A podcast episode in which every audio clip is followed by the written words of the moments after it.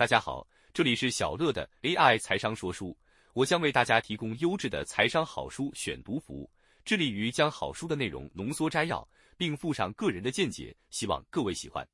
本期要带大家阅读的好书是《习惯力打破意志力的迷思，不知不觉改变人生的超凡力量》，作者温蒂伍德。不知道大家是否跟我一样，总是有许多设定的目标想要实现。比如减重、少滑手机、多阅读财商好书、改善自己的财务状况，但是到了年末，这些目标的达成率都相当凄惨，似乎每年都落在这样失败的回圈当中。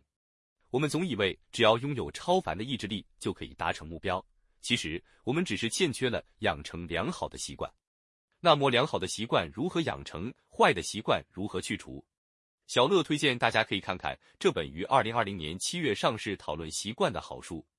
Good habits, bad habits: The science of making positive changes that stick。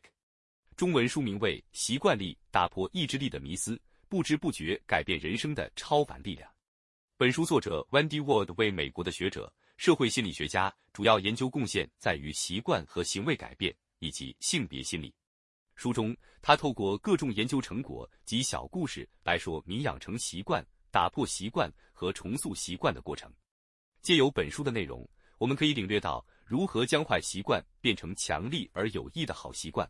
我想这一点是相当吸引我的，也相信会吸引那些想要对自己做出改变的人们。简单提一下本书提到的习惯养成的四步骤：一情境在同一时间、地点进行，为习惯创造固定的情境；二阻力移除阻力，设定正确的驱动力，让好习惯自然融入生活。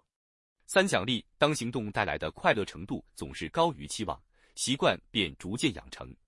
四重负，每重负一次，行动就会越来越容易，越来越自动化。